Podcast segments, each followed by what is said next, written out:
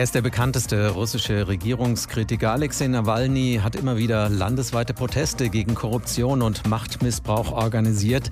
Jetzt ist der Anwalt mit Vergiftungserscheinungen in ein Krankenhaus eingeliefert worden.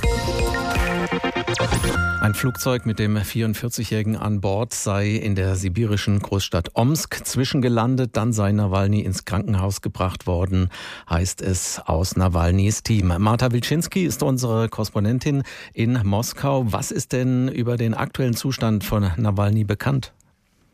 Also aktuell ist bekannt, dass er sich äh, nach wie vor auf der Intensivstation in dem Krankenhaus in Omsk befindet. Sein Zustand soll kritisch, aber stabil sein. Er ist nicht bei Bewusstsein und wird beatmet. Der ähm, Arzt der Klinik hat schon gesagt, dass man in alle Richtungen die Untersuchungen äh, durchführt.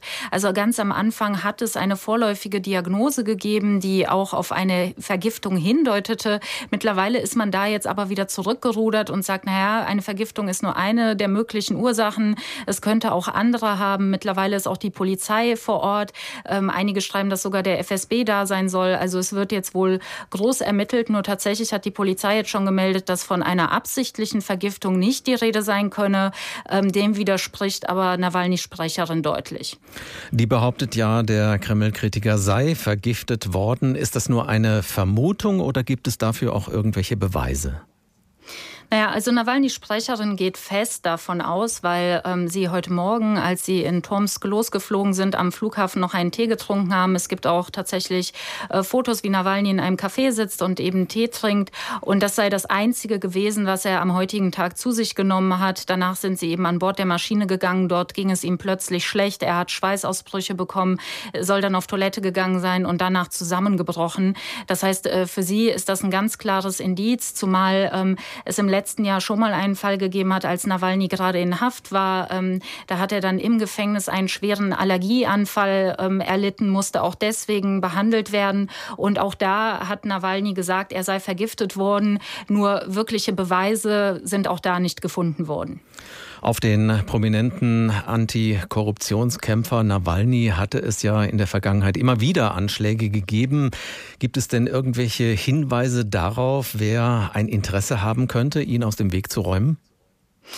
Naja, seine Feindesliste ist nicht gerade kurz. Also er ist ja jetzt nicht jemand, der einfach nur ähm, den, den Kreml kritisiert, sondern er veröffentlicht wirklich umfassende Recherchen zum Thema Korruption, wo er hochrangige Politiker, aber auch Wirtschaftsbosse angreift. Also vor einigen Jahren hat es eine ähm, lange Dokumentation gegeben, wo er zum Beispiel über die Willen und Güter des ehemaligen Präsidenten und Premiers Medvedev gesprochen hat. Auch den Sohn von Kreml-Sprecher Peskov hat er schon mal äh, unter die Lupe genommen.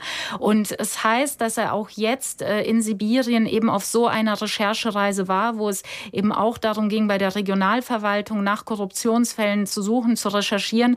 Diese Informationen sind jetzt erstmal so durchgesickert, also hundertprozentig ist es noch nicht gesichert, aber das, äh, damit will ich einfach sagen, dass ähm, eben seine, seine Liste der Leute, denen er schon vor Schienbein getreten hat, wirklich sehr lang ist.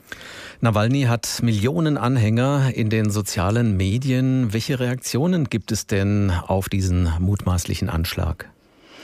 Ja, also es ist natürlich Schock und äh, vor allem kommen dann natürlich direkt die ähm, Theorien und, und auch erste Spekulationen, dass das gerade solche Giftanschläge auch äh, irgendwie die Handschrift der Geheimdienste tragen. Also wir erinnern uns ja natürlich an den berühmtesten Fall in den letzten Jahren, Sergei Skripal, der Doppelagent, der dann äh, in Großbritannien vergiftet wurde, aber auch hier in der Vergangenheit äh, zum Beispiel die Journalistin Anna Politkovskaya, dann äh, Litvinenko, der mit Plutonium im Tee sogar vergiftet worden ist. Das sind dann natürlich auch äh, solche Fälle, wenn man jemanden ähm, aus dem Weg räumen will, kann man das diskreter machen. Es sind natürlich auch gleichzeitig immer Signale.